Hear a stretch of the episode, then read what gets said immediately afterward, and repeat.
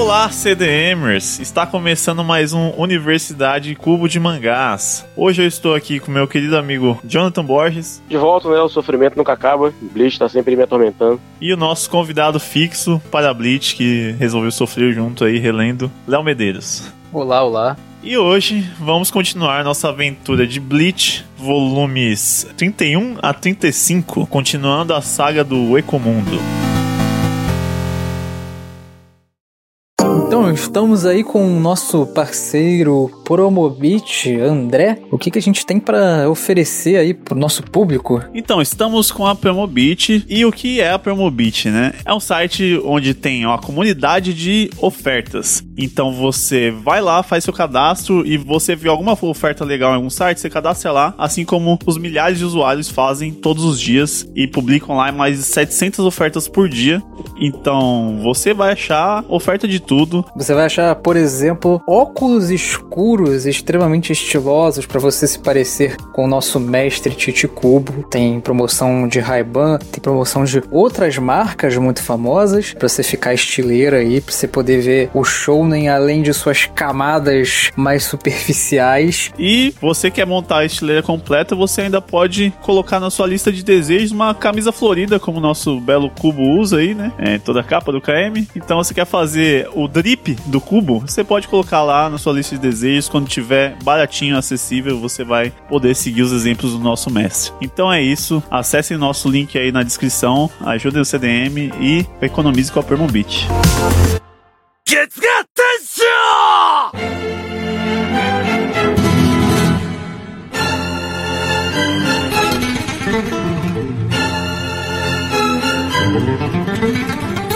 Eu tinha ficado muito animado com o final da outra leva, e inclusive senti muito que a gente demorou para voltar a ler, foram três meses, mas eu tava muito ansioso para ver Ichigo versus Ukiyoha, inclusive já quero adiantar e dizer que cumpriu seu, seu hype, assim, prometeu e entregou tudo. Pera aí, Tigo versus o Kyohan ainda não, né? Pera lá. Não, teve uma luta ali antes, porra. Não é a principal, mas já teve. É, teve um diálogo, teve um diálogo. Eu considero uma provocação, uma. É bem uma luta, né? Gente, o homem lançou um poder contra o outro e o outro lançou o poder contra um. É luta. É, provocações quinta série ali, tal, aquele livro. E é, eles se embatem ali, né, no comecinho. E aí, o que que dá, né? O, o Ichigo toma um, um furo, um oco no peito e cai durão no chão, né? Após a, a luta. Quem que ele tava lutando mesmo?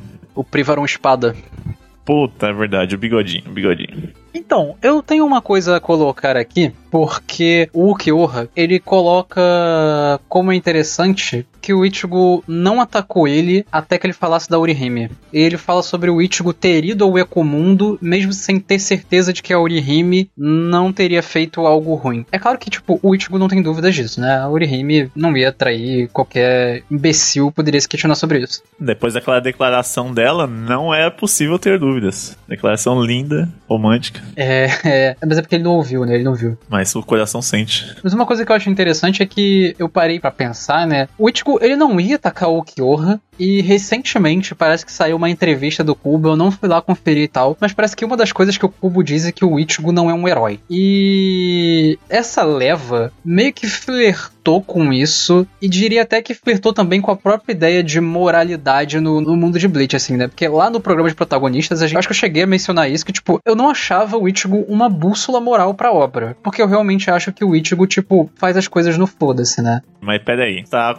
vendo o micro da coisa. Tudo bem, né? Essa leva de volumes aqui, ele reage. Como eu falo sempre, é um arcade. O Ichigo anda em linha reta e o que vem pelo caminho, ele infelizmente tem que bater. Não é da atitude dele tomar a iniciativa da violência. Então, ah, o, não é o Han Solo shoots first, né? Não é o Han Solo que dá o primeiro tiro no Stormtrooper, não é o Ichigo que dá a primeira espadada. Mas a atitude dele é heróica. É um heroísmo até de não violência. Ele só quer salvar o Orihime. Se puderem não atrapalhar, ele até agradece. Só, vim salvar minha amiga, falou, valeu. E é isso. Os caras que querem brigar. Então, mas não seria muito mais heróico você, tipo, se preocupar com o coletivo em si? Eu não sei se o, o Ichigo tá certo. Eu acho que, tipo, o Ichigo age por razões pessoais. E eu acho que é meio confuso falar de uma como posso dizer, um, um comportamento certo no mundo de Bleach. Porque, mano, os Shinigamis, por exemplo, né, isso é uma coisa que é mais nítida talvez no arco da Soul Society, porque eles são os vilões, mas os Shinigamis são asquerosos. O Zaraki é um, é um merda, o Mayuri nem se fala e o Byaku é um arrogante filho de uma puta, assim, tipo, é muito escroto. Assim, eu não fui ver lá o que, que o, o, o Cubo falou, mas eu fiquei pensando sobre essa coisa, assim, eu acho que ele realmente tentou criar um mundo e sabe aquela coisa que a gente fala de sacanagem, assim, tipo, ah, Hunter x Hunter é apolítico? Parece que Bleach é meio isso também, sabe? não fala de sacanagem não. Assim, se você pegar o personagem do Ichigo e colocar naquele alinhamento de D&D, né, de as atitudes dele, ele é um herói, ele é ele quer fazer atitudes boas, só que ele é caótico, ele não segue as regras, né, as leis da sociedade e tal. Então, o Yamamoto disse que não eram para eles ir pro Ecomundo, e ele foi porque ele tem um interesse heróico de salvar a garota inocente. Então, que é amiga dele que é amiga dele. Ele, em determinado momento, fala aqui no, no, nessa leva de volumes que o objetivo dele não é proteger a cidade, é proteger os amigos dele. Exato. Porque ele se importa. E isso não é um motivo egoísta para colocar ele como, sei lá, anti-herói. É uma atitude bem altruísta até. Então, mas eu acho que para você não ser bússola moral, você não precisa ser anti-herói. Mas ele não é nem neutro, Léo, esse é o problema. Tipo, se ele, ele foi salvar o Orihime. Se ele visse uma injustiça acontecendo com outra pessoa e ele tivesse que escolher entre agir imediatamente e salvar outra pessoa e pensar especialmente em agir para poder salvar o Orihime em outro lado, ele ia salvar aquela pessoa que ele não conhece primeiro e depois salvar o Orihime. Exatamente. Tanto que ele taca anel aí, né? Exatamente. A anel é, é esse exemplo. Ele não consegue desprezar um para poder salvar o outro. Se ele agisse só em prol daquilo que ele pensa de maneira egoísta, ele ia deixar aquela pessoa de lado ou até voltaria para ela, mas depois depois que ele cumprisse a missão principal, que era caso salvar o Orihime. Mas ele não faz isso. Ele age com aquilo que tá na frente dele. Igual o André falou, ele reage com as coisas. Então ele tá indo em linha reta. Se tem coisas acontecendo, ele reage com elas. Ele interage com as coisas que estão acontecendo. E até voltando às origens dos primeiros capítulos de Bleach, né? É traçado a personalidade do personagem com mostrando ele reagindo a uma injustiça que é os caras depredando o mural lá, né? O negocinho pros mortos que fizeram, eles chutando e quebrando lá as coisas, a oferenda. E ele, em meio a essa injustiça, ele se vê na obrigação de agir. E até assim que ele constrói a linda amizade dele com o Shed, né? de defender o latino-americano injustiçado. e é isso, ele sempre tá meio que reagindo a injustiças. Eu vejo isso como uma atitude bem heróica, assim. É, ele tem prioridade, mas de fato, a gente tem razão. E meio que a história também seguia pelo senso do Ichigo de do que é valoroso ou não, né? Assim, tipo, não tem uma, um debate sobre isso, não tem uma contraposição no Ichigo. Tem com os outros personagens, igual você falou, a Society é uma merda inacreditável. Sim. Então aí tem a contraposição do Ichigo com a Society, mas do próprio Ichigo em si não. Então eu acho que os valores bons são óbvios, né, dentro da história. E acaba que o Ichigo acaba influenciando muito o próprio Byakuya é tocado pelo Ichigo, né? E, e, você vê que ele vai tornando o coração dele menos rígido em relação a Hulk e tal. É, realmente pensando assim, o Ichigo quase que vira uma bússola moral mesmo para os personagens ali. Ele tem um arquétipo parecido com o Luffy do, do One Piece. Tem os personagens que são mudados pela história e tem aqueles que mudam a história. E eles mesmos não mudam. O Luffy é essencialmente a mesma coisa do primeiro capítulo até hoje. O Ichigo também é a mesma coisa. O Ichigo do começo e o Ichigo do final de Bleach é a mesma coisa, ele não muda, sabe? No ponto que a gente tá agora, ele também não mudou ainda. Mas ele muda os outros. Ele mudou o Byakuya, ele mudou a Rukia. Lentamente ele vai mudando, ele vai moldando ele a Society. Assim, ainda que não demais, mas aí isso acontece, sabe? A Rukia, eu acho que ele não mudou não, porque a Rukia já era um ovo limpo ali no meio da podridão da Society. O único desalinhamento moral do Ichigo é se aliar com o nazista, né? Que é o Ishida, mas enfim. a gente ignora um pouco. Não, é, se, se, você pensar, o, o Ishida que chega junto dele, o, o Ichigo nem convidou. Ele que veio. Sim, sim.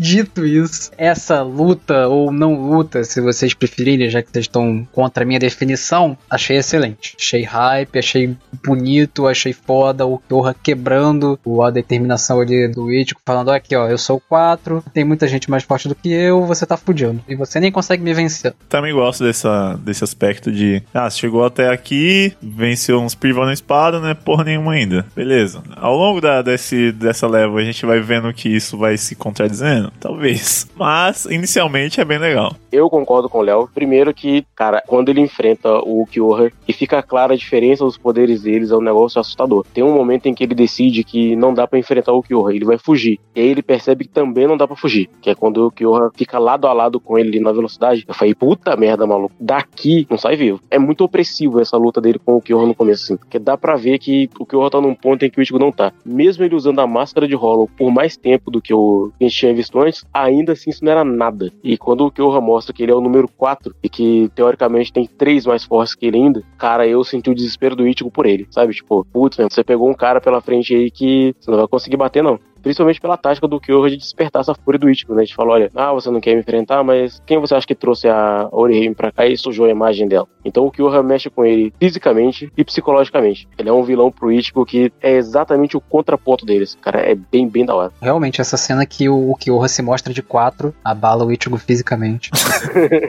é realmente muito... E, cara, eu, eu até gosto do diálogo, apesar de que o Kyoha ainda tá iludido no, no grande plano dele lá, né? De que, haha, e aí, achou que a Orihime traiu todo mundo, né? A galera tá agindo como ela como traidora lá. E o Ichigo fala, não, sabia que não.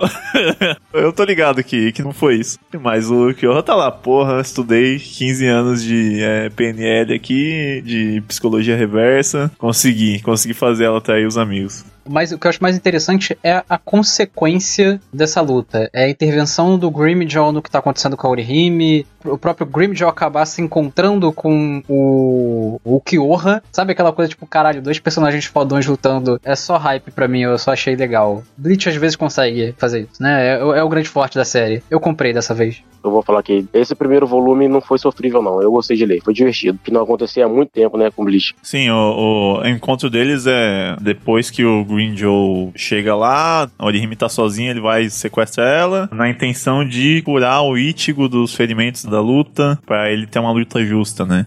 Tem mais uma coisa que acontece nesse primeiro volume aí, hein? E o nome que acontece é Zael Aporro. Verdade. Enquanto os outros estavam lutando com os Privana Espada, o Range estava lutando com o Zael Aporro, verdade. Que era o primeiro espada de verdade que tava tendo uma luta ali, né? O nosso cabecinha de pica. Cara, eu tenho tanto ódio desse maluco, mas tanto ódio. Eu acho que ele é um dos piores personagens que o Cubo já escreveu na vida dele. Sabe? Ele se esforçou muito em fazer um cara merda e ele conseguiu. Cara, é, é um personagem que me faz questionar, assim, por que tá durando tanto, sabe? Já tá desde a leva passada e ele é levado até o volume 34 aqui. São seis volumes da luta dele cortada e de lutas que não vão servir para nada, não tem um impacto na história, é só pra botar power level e aí mostra golpes que os caras simplesmente lembraram do nada que tinha e, cara, é, é um desastre todo o conceito dele eu acho legal quando ele foi apresentado como ah, eu virei espada porque eu sou muito inteligente, sou um cientista, mas como isso é desenvolvido, isso se paga, né, ao longo das lutas, né, porque mesmo ele não sendo um cara de poder, ele tem que ter luta. É Bleach, é Bleach, tem que ter luta. E é tão chato, cara, é tão chato que aquele negocinho é o pior tipo de vilão, que fica colocando um minionzinho, maquininha, que fica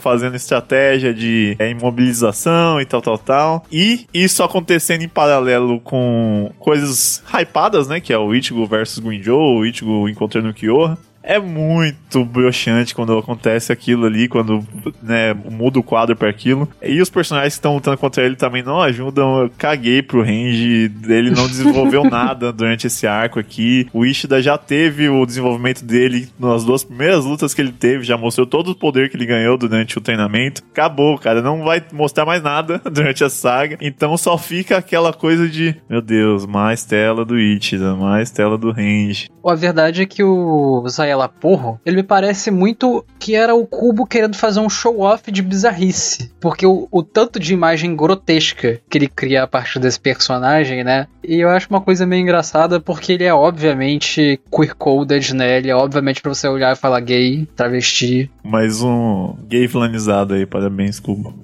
É, pois é. Sei lá, nem não fiquei muito na camada do problemático, mas acho que a gente pode até colocar. não, tô zoando. não, mas eu acho que a gente pode colocar isso sim, pode pensar nisso. Tem Mas eu acho que assim, o meu problema com o Zael Aporro é óbvio, né? Essas coisas ali são convenientes, o lugar é comandado por ele, tudo que ele faz ali, ai meu Deus, eu censurei a sua reato, sua bancada, não sei o quê. Assim, no final de tudo isso eu fiquei pensando, cara, qual foi a grande contribuição do Zael Aporro como cientista para os espada, para o Eisen? Esse filho da puta não fez nada, ninguém usou nada que esse cara criou, sabe, até agora. Tipo, para ele se divertir ali e tal, maneiro, mas, pô, ele cria lá o, a, a capinha de ilusão lá que o Noitra usa para golpear anel. Alguém usou isso? É, não, ele é um mini Udahara. Ah, como fez? O Zyla Porro fez. Como fez? Não. Ah, ele é cientista. Porra, ele é inteligente. Cara, sabe o que me deixou puto de verdade? O que me deixou puto de verdade foi o seguinte: esse combate aí do Porro com o Ishida e o Renji iniciou um negócio que o Kubo ele usa a exaustão muitas vezes depois, que é o eu previ que você previu. Quando o Ishida aparece, o Porro pergunta o que que ele é, o Ishida vai falar que é um Quincy. O Porro tem um orgasmo, cara. Ele abre a boca dele, fica feliz. Nossa, que coisa incrível, que não sei o que. Aí quando o Ishida começa a lutar contra ele e os poderes do Ishida não estão fazendo efeito, ele vira e fala: eu já sabia quem era você. Eu te analisei e falei, porra, meu irmão. Você já sabia quem era. Se você já analisou a natureza e os poderes do cara. Por que, que você ficou feliz quando ele te falou que era um Quincy? Eu quero até jogar um detalhe aqui que vai vir lá na frente, mas é interessante que surge um espada e um Shinigami. Quem é você? Ah, eu sou Joãozinho da Silva. E você? Ah, eu sou José Pereira. Todo mundo se apresenta. Todo mundo se apresenta, exato. Claramente o cara vai adquirir informações assim se ninguém tomar cuidado com a sua identidade. Quando chega um cara que não revela para ele quem é, ele perde. Olha só, como é mágico, né? Manter o seu sigilo, manter a sua informação de batalha. Quem diria que isso é importante, né? Manter a, as informações de como você luta. A gente vai falar sobre isso talvez quando chegar na luta ali do, do Byakuya. Mas é incrível, o povo aqui só fala do nome, CPF, identidade, poder. Exato. No final da luta tem uma empresa aberta no nome de cada Shinigami, de cada um do Goten 13. Cara, eles explicam uns para os outros como os poderes funcionam. Eu não sei se eu tô mal acostumado com o Hunter x Hunter lá, onde os poderes são segredo de Estado, né? Você revelar o seu poder é um, uma maluquice. Mas como assim os caras simplesmente falam e não estão nem aí, sabe? Não pensa se existe uma contramedida, se não existe. Só fala as coisas livre. Não pensa em outra pessoa que pode estar ouvindo. Não pensa como uma pessoa pode ser um futuro inimigo depois, sabe? Mas não, é sempre levado na, na malandragem. É a minha desculpa do não importa se eu te falar, você não vai sair daqui vivo mesmo. É, é sempre arrogância. Não existe humildade né, no Recomundo. O modus operandi de Bleach, a verdade é, é, é, essa, assim, né? Dos nossos outros programas, a gente fica muito no lugar, assim, de falar o Cubo não sabe o que tá fazendo. E, de fato, tem algumas coisas que ele não sabe mesmo. Mas eu acho que muita coisa acaba sendo que a gente não digere muito bem esse modus operandi de contar história que o Cubo faz, que eu acho que é uma coisa um pouco mais... Queria achar uma palavra, talvez, neutra aqui, né?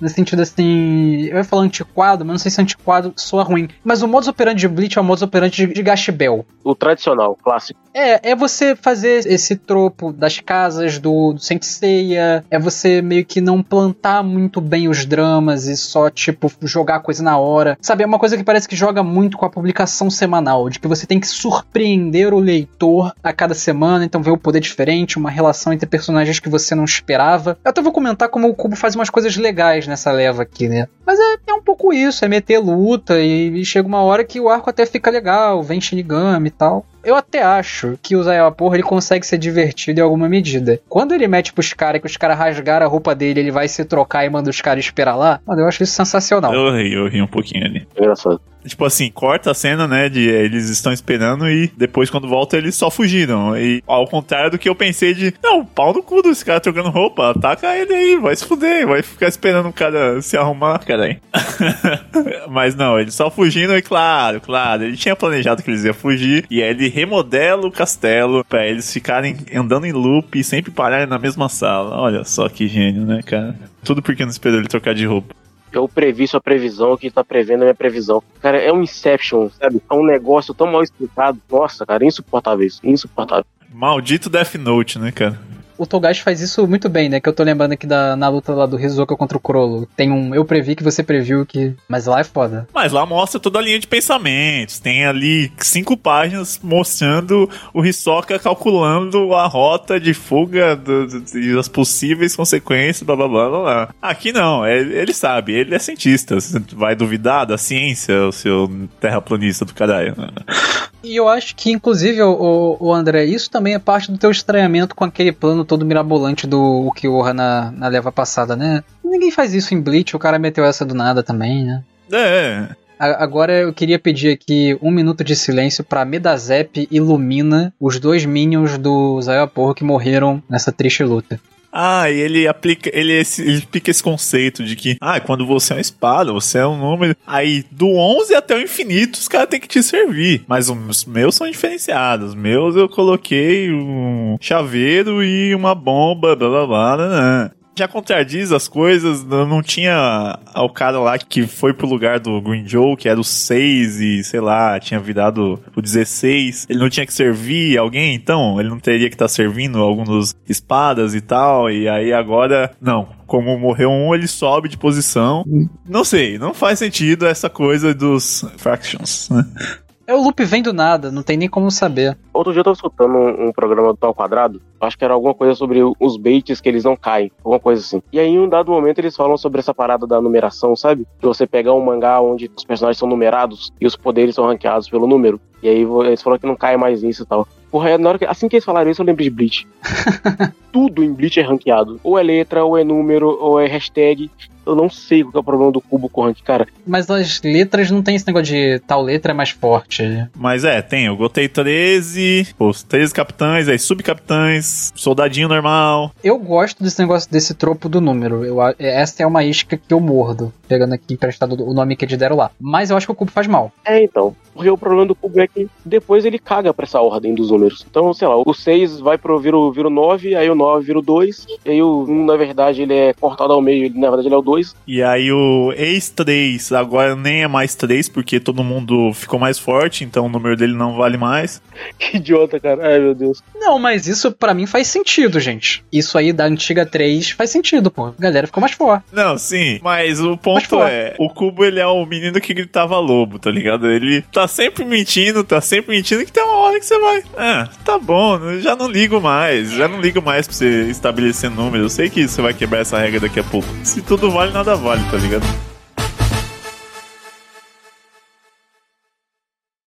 Quer que o nosso sofrimento continue pelos mais de 70 volumes de Bleach? Então apoie o nosso podcast. Além de nos apoiar, você garante também benefícios exclusivos no nosso servidor do Discord. Para isso, basta acessar apoia.se barra cdmcast e contribuir a partir de 5 reais.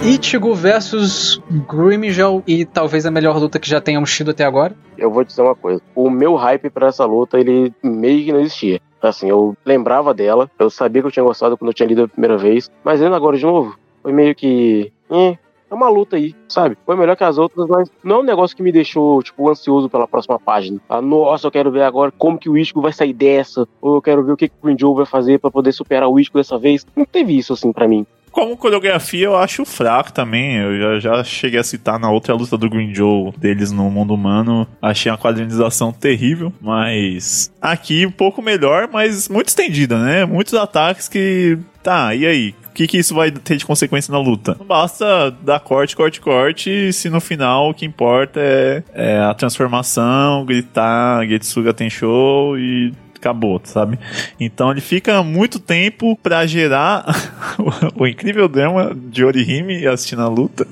e no final é aquilo, né? Serve para mostrar o passado, como acontecimento eu acho legal, como o que significa pra lore ali, né? Pra derrotar esse cara, o que, que significa a derrota para ele, o que significa o Ichigo ter, chegado até ali, controlado o rolo, etc. Acho bacana, mas a luta em si, um porre. Olha, eu não gostei das duas primeiras lutas, ok, no mundo humano. Falei, o anime é melhor, o anime corrige coisas de time ali. Acho que o anime também corrige umas coisas de timing aqui e ali, adiciona. Essa luta no anime é muito bem feita, é estupenda, é do caralho. Mas eu acho que muita coisa da bela coreografia do anime é original do mangá. Eu sinto um pouco de falta de quando eles estão ainda não transformados, deles lutarem mais com espada, ter mais coreografia de espada. Porque fica muito o Grimjaw usando cero. Mas fora isso, eu acho a coreografia muito legal, assim. É, talvez porque eu tenha lido também no, no material original, deu para ver muito, muito claramente. Acho que a movimentação é, é bem legal. E essa luta era para ser uma luta de é isso mesmo, é porrada, é, é, é, não, não tem muito negócio de tática. É garra batendo em espada e é isso. O diálogo deles é sobre isso, né? Essa coisa do lado violento do Ichigo, que é mencionado ali quando o Ichigo tá treinando com o Hollow dele para dominar a máscara, meio que volta. E por isso até eu trouxe essa questão de Ichigo herói, né? Porque o Grimjaw meio que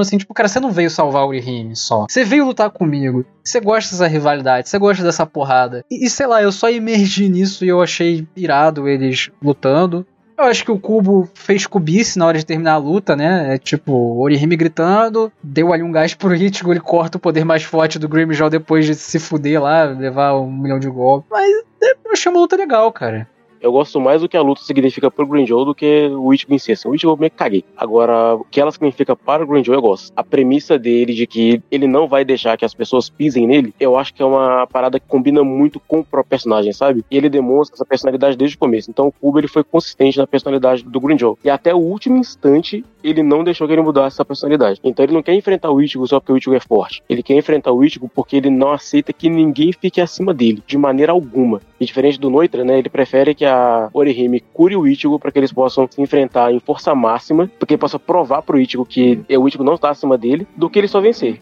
Ele não quer vencer, ele quer demonstrar que ele não é fraco. Cara, isso é incrível. Ele até se opõe a algumas ordens do Aizen mesmo, porque ele tem a motivação dele própria, né? Ele quer ser mais forte e se um dia ele tiver a oportunidade de dar um golpe ali no Aizen, para ser o mais forte ali, ele vai fazer isso essa linha temática de, de ele ser uma pantera, negócio de presa, né? Quando ele vai falar com o Kyo, ele fala, você tá de olho na minha presa, sai fora. O, o Grimjaw, ele é, um, ele é um guerreiro, né? Ele quer lutar sobre justiça. Lembra como, por exemplo, o Thorfinn lá no Village Saga, né? Trata os confrontos com o Askeladd.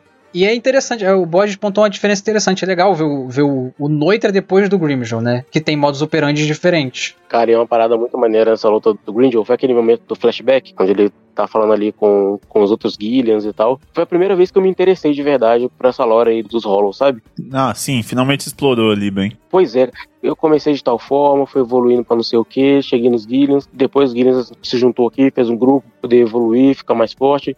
A gente não ficava forte de jeito nenhum. E o Grinjou fala, cara, vocês são covardes. E eu não vou desistir. Nem que eu tenha que comer metade aqui da, do Recomundo.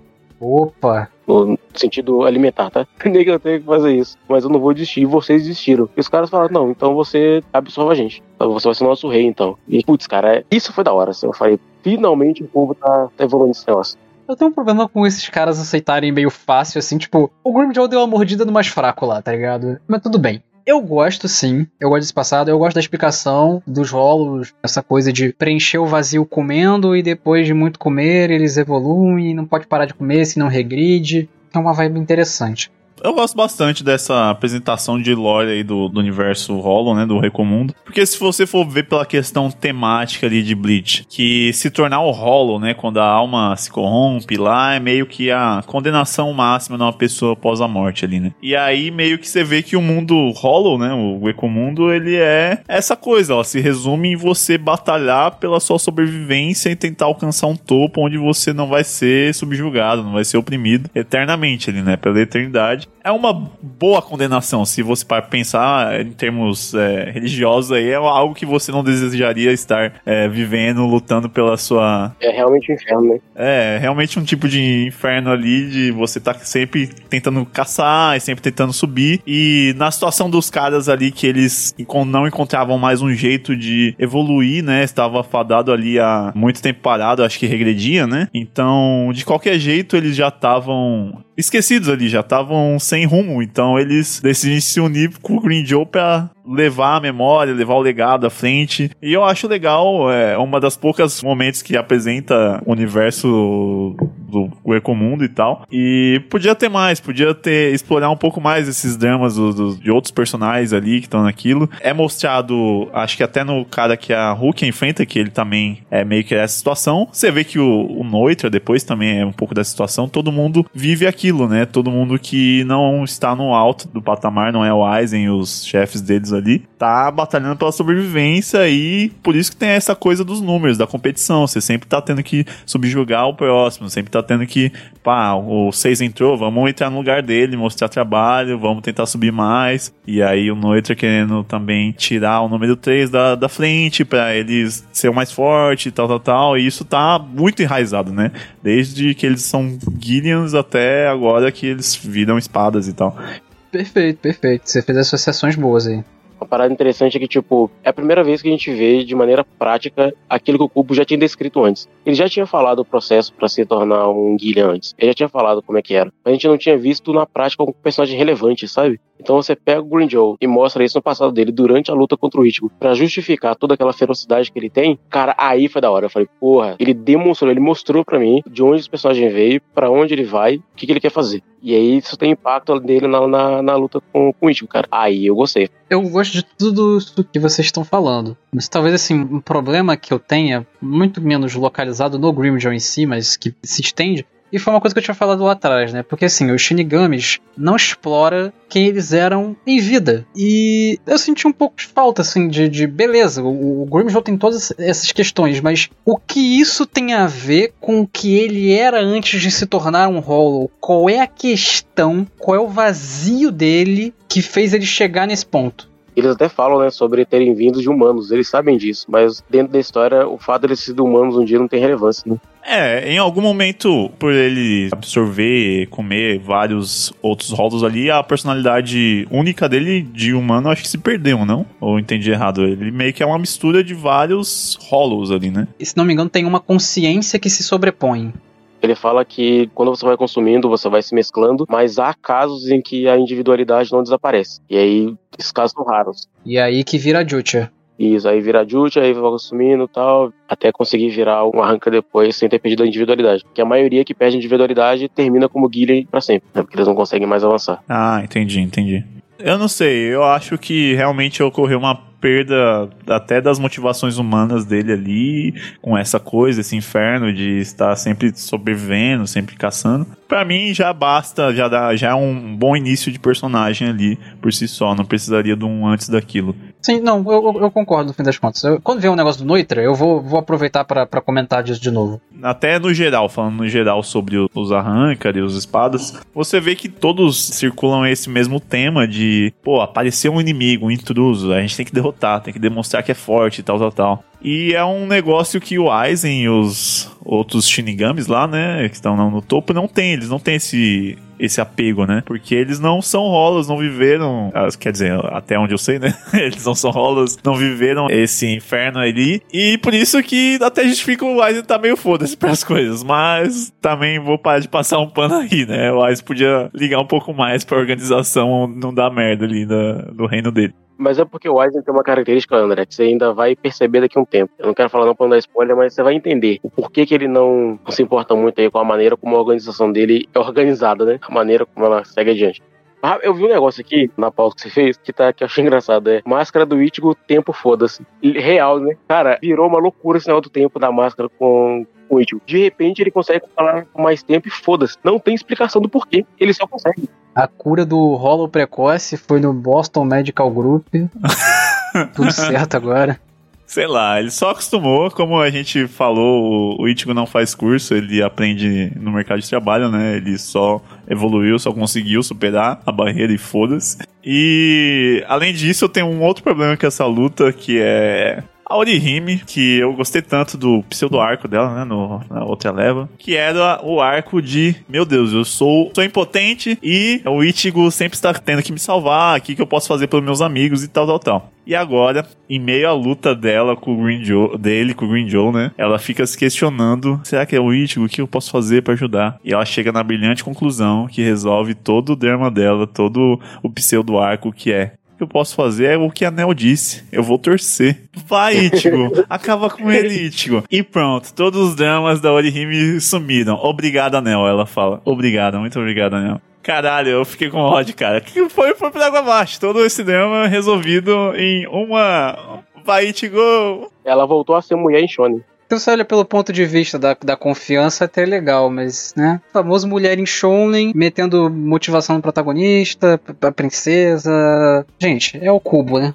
Sabe um negócio que eu queria muito ver desenvolvido da, da Orihime com o Ichigo? É sempre que o Ichigo tem uma mudança, quando ele tava com a máscara, por exemplo, e ela não tava reconhecendo ele, isso podia ser uma questão de verdade, né, na história, tipo, ali mesmo na, naquela luta, pra envolver a Orihime, não deixar só o Ichigo e o Green sabe? Alguma ação que ela pudesse tomar e tal, pra garantir que aquele ali era o Ichigo de verdade, e ela percebesse que no meio daquela luta, assim como o Green dizia que o Ichigo não tava lá só pra salvar a Orihime, ele também queria lutar, a própria Orihime perceber isso, do tipo, ele não veio aqui só por mim. Essa pode ter sido a motivação que ele contou pra ele mesmo. Uma das mensagens dessa luta é tipo, o Grimjaw pode ser muito forte, mas o Ichigo ele é mais forte porque ele luta não por si, mas pra proteger os outros. Sim. Só que eu queria ter visto mais disso, assim. Ela sempre flerta com isso, do tipo, tá acontecendo com o Kurosaki, não sei o que e tal. Mas nunca vai pra frente de verdade, esse drama dela com ele, assim, quando ele se torna outra pessoa. Essa outra parte dele que ela não conhecia, né? Quando ele vira Shinigami. Isso é consequência dos problemas do Ichigo não serem tratados como problema, né? O Ichigo é fechado e a gente já falou nos últimos programas como né, o Urahara só passou um pano lá pro que ele faz com a Tatsuki, né? E os meninos lá e, e é isso, né? Sei lá, né? Vamos ver. Tem 74 volumes aí, estamos na metade de Bleach. Talvez o Rime seja trabalhado. Fica aqui minha esperança. Mas a máscara do Ichigo, foda-se, foda-se, né? É isso. Exatamente. Não, tem um momento que ele fica só com só com o Scouter ali, né? Só com o negócio em volta do olho e tá lá com o poder da máscara. Falei, não, não tem que ter uma parcialidade ali. Quanto da máscara tem que estar tá em pé pra realmente estar tá rolo? É tipo nota de real, tem que estar tá em 60, 70% da integridade. Como que é?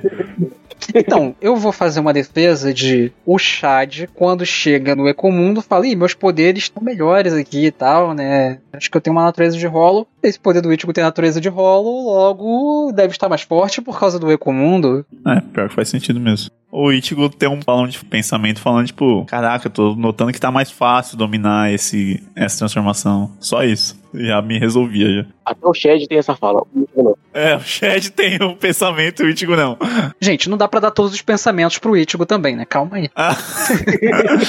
o Shed tem que falar alguma coisa. Enfim, acabou a luta do Green Joe contra o Ichigo. É, nesse momento eu senti que é o que eu senti nessa leve inteira que, porra, não para, né? Não tem um respiro. É, esses cinco volumes aqui já chegam noite falando ah, vou aproveitar que o Ichigo tá fraco, vou matar ele aqui, blá, blá, blá. já começa uma outra pseudo-luta ali, né? E é sem vírgula, sem intervalo total ali, né?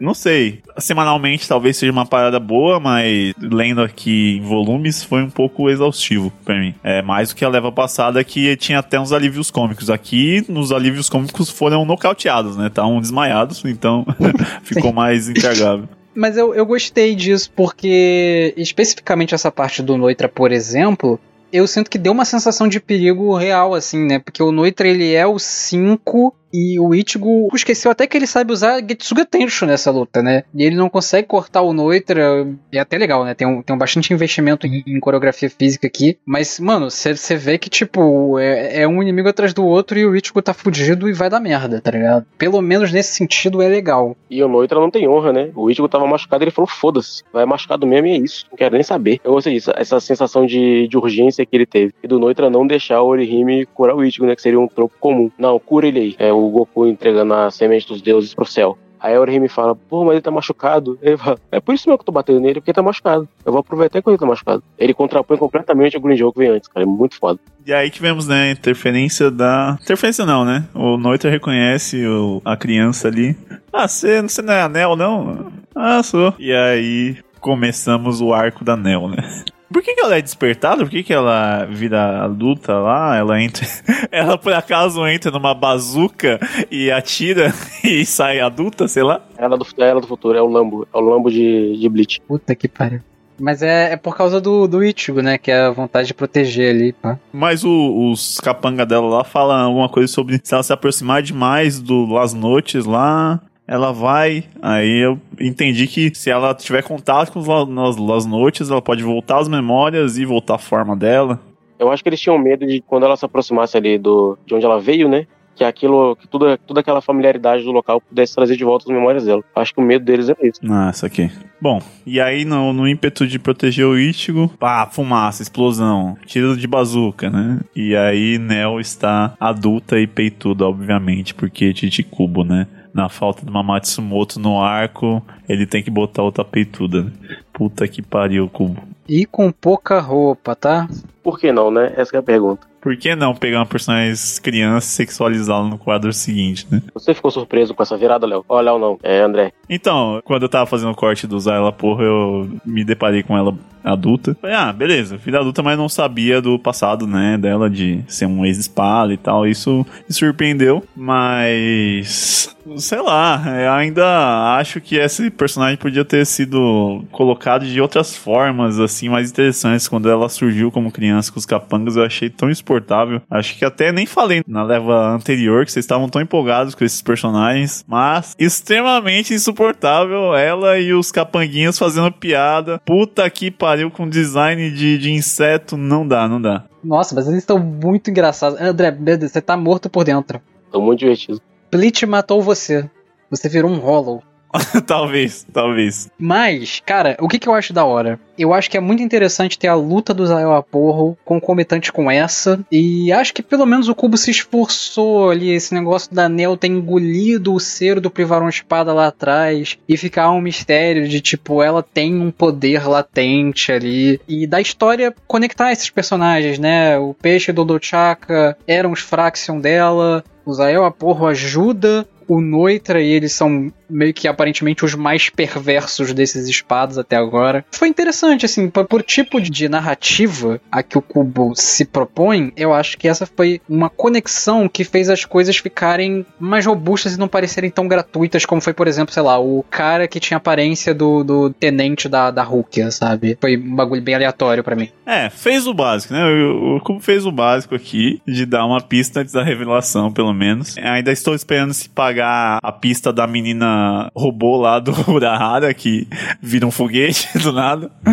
Mas enfim, é, vira um, um, um foguete da Elon Musk, a mina. Mas enfim, é, Noitra versus Nel. Vocês acharam boa a luta? Como que é? Não achei muito bom como luta, não. E Como dominou. Eu acho que o embate entre eles é mais temático do que físico, assim. Então, Sim. É, sabe o que me decepciona? Beleza, tem a pré-luta com o Ichigo pra chegar à luta real. E aí a luta real não é a luta real, é uma outra pré-luta. Só que essa pré-luta, que é a Noite versus Neo, tem uma temática. A luta real não tem tanta temática quanto essa. E, sei lá, né? É, de novo, mulher em shonen ali.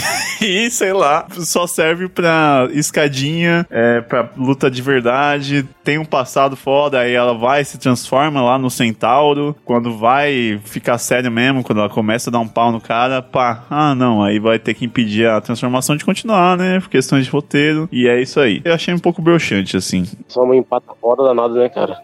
Fiquei na dúvida também se eu gostei desse caminho, né? Eu acho que fazia sentido o Zaraki enfrentar o Noitra. Eu acho que eles têm modos de enxergar a vida, o campo de batalha, sei lá. Os dois têm tapa-olho. Enfim. É, eu acho que o Kubo pensou mais nessa. Não, mas assim, o negócio do Noitra, eu vou falar assim, o Noitra é um personagem que eu sempre gostei por questão de design, eu acho o design dele maravilhoso, tem vários detalhes muito legais. Inclusive a espada, hein? Espada foda. Não, é um dos melhores usos, é um dos melhores formatos, um dos melhores usos de espada. Tipo, o Noitra faz muita coisa com aquilo, é muito irado. Mas assim, eu realmente imergi na questão do Noitra com a Anel. Essa obsessão em ganhar dela e a Anel ficar olhando pra ele, tipo, falando como ele é um lixo. Eu realmente gostei pra caralho, assim. Até zoei no Stories lá, né? Que ele é o Red Pill, que ele fica. A mulher mais forte que eu. Vou dar piti e tal. É uma motivação mais plausível e real, mais humana do que a sede de lutar, que é o motivo dele lutar com os Uzaraki, tá ligado? Mas mesmo isso também era superficial, né? Não era porque ela era uma mulher que ele ficava irritado dela ser mais forte que ele, era outra coisa. Ah, era, ah, era. E eu vou dizer mais, não é só ele não, tá? Esse arco aqui tem um monte assim, só não fala. Não, tipo, é porque mais pra frente, quando ele tá lutando com, com o Zaraki, né? Ele, mas ele fala que a parada não é essa, é porque ele não suporta que as pessoas olhem pra ele com pena. E ela olha pra ele com pena. Aí, junto o fato dela ser uma mulher que tá olhando pra ele com pena, deixa ele mais possesso ainda. Mas dá o gatilho nele é a pessoa olhar com ele com pena, olhar pra ele como se ele fosse incapaz, como se fosse insuficiente. Ele não gosta dessa sensação. Talvez esse seja o vazio dele, sabe? Esse medo das pessoas não olharem pra ele como alguém capaz. Né? Ele morre de raiva disso. A Nel literalmente olha pra ele e fala: Eu tô com você porque você é mais fraco do que eu. Com aquela cara de você é uma merda, né? Que a, que a, a, a Nel antiga tinha, né? Maravilhosa aquela cara de, de, de, de você é lixo. Tô olhando pra você de cima pra baixo. Mas é, é, é isso. É- é- o passado da Nel, por exemplo, vocês, vocês gostam? Eu achei bem, bem trágicozinho, assim, achei bem tocante. Eu gosto, cara, assim, não é nada espetacular, né? Mas dentro do que o Cubo costuma fazer, ele fez bem né, sobre os, com, com o passado dela. Eu gosto da, da história. Achei divertido. Sim, eu gosto da, da relação dos guarda-costas dela lá e tal, de ah, vão proteger ela mesmo que ela não tenha memória e tal. Mas, enfim, né? Ó, todas essas motivações que a gente tá discutindo aqui poderia ser a luta real, né? Contra o Noiter. Mas puta que pariu. Ao invés do Zaraki, podia ser ela, né? O Zaraki faz sentido, mas podia ser ela contra o Noitra. E eles se resolverem ali. Inclusive, poderia ser os dois juntos, né? Mas é o Cubo. Sim, sim, é.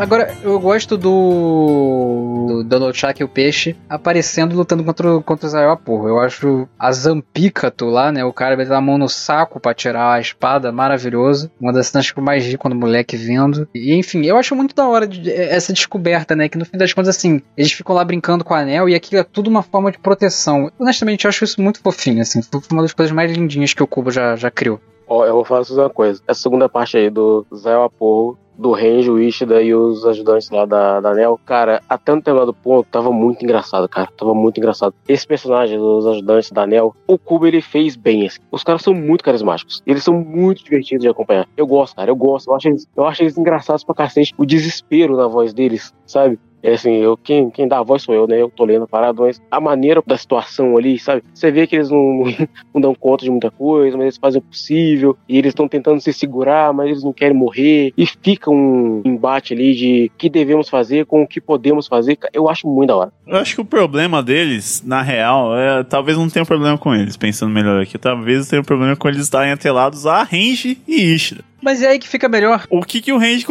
contribui na interação com eles? Nada. Os dois personagens que mais merecem ser humilhados nessa história, Renji e Ishida.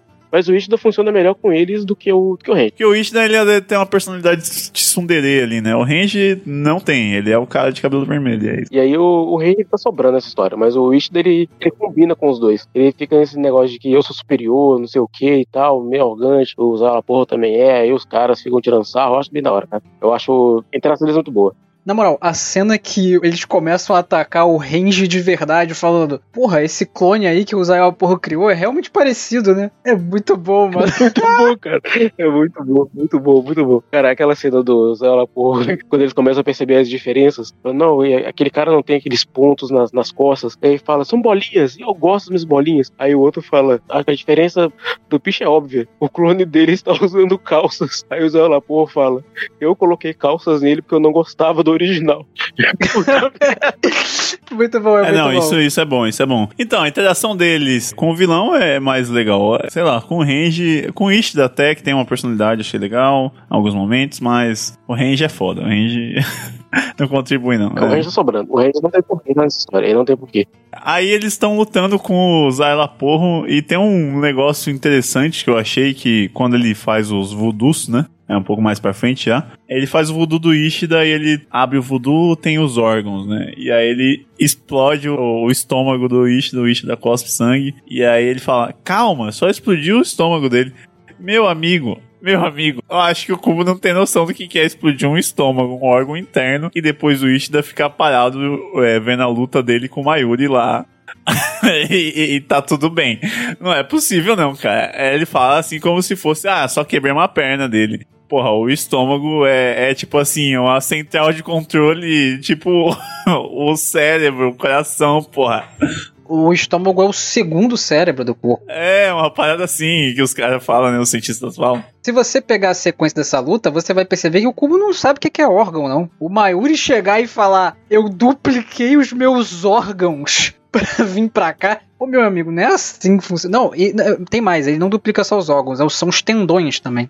O Kubo falou: foda-se, vou fazer o que quiser aqui. Desenho chinês, mãozinha do, do lado esquerdo do peito. Sabe um, uh, um negócio que eu vi foi, foi bem rapidinho, assim. Quando eles lutam com o Zé Laporro, acho que o Zé Laporro fala com eles que a amiga de vocês não está mais viva, no caso a Hulk, né? Aí eu pensei assim, mas ela estava viva antes? Os Shinigamis não estão mortos? Como a Hulk estava viva? Não, ele fala sobre aquela energia, né? Sentir arreados, bababá. Não... É que a gente até discutiu na, na leva passada sobre o que, que estabelece eles sentirem ou não a energia. É que eu sempre acho engraçado quando eles falam que estão vivos ou mortos, sabe? Tipo, porra, cara, você já tá morto, cara. Você não tá vivo mais. Mas eu acho engraçado a distinção que eles fazem pós-vida.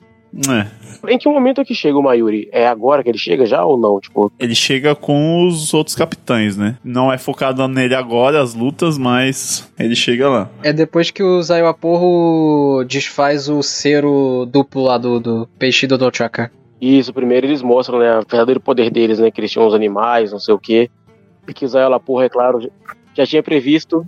É bullshit do caralho. Cara, eu, eu, quase caí pra trás quando ele falou de novo assim. Assim que eu botei o olho em vocês, eu já sabia que vocês eram os ajudantes da Nel. Eu falei, ah, cara, não, não, não, não, não, não, não. É foda que aí isso cria um costume de, beleza, o cara tá preparado para tudo, ele sabe de todas as informações, de todos os universos, blá blá blá. E quando chega um cara que ele não sabe das habilidades, não sabe como funciona, como é que você justifica isso? Um cara tão inteligente, tão preparado, não sabia quem era um dos 13 capitães como assim? Um do- dos caras que o, o Aizen já teve contato, ele não estudou, o oponente, que seria a guerra contra os capitães a partir daqui. Ele teria que fazer o planejamento, era a função dele como é, estrategista, inteligência do time. Porra, na moral, O cara também é um cientista, então ele deveria ter contramedidas contra esse maluco. Devia saber bancar.